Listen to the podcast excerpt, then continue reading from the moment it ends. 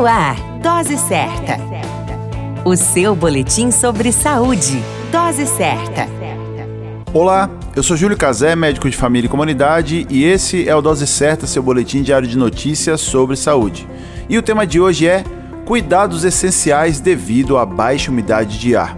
Com a chegada das estações mais frias do ano, a umidade do ar é relativamente reduzida devido à queda de índices pluviométricos durante esse período do ano.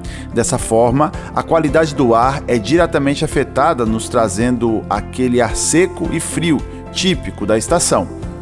Para amenizar os efeitos da baixa umidade do ar em nosso organismo, é essencial que nos mantenhamos devidamente hidratados, além de encontrarmos formas de elevarmos a umidade do ar.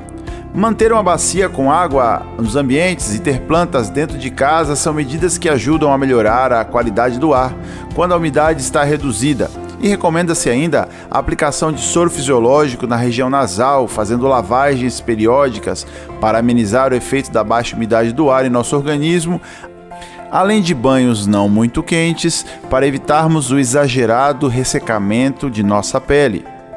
Para mais informações, continue conosco sempre em nosso boletim Dose Certa. E até a próxima. Dose Certa. O seu boletim sobre saúde. Dose certa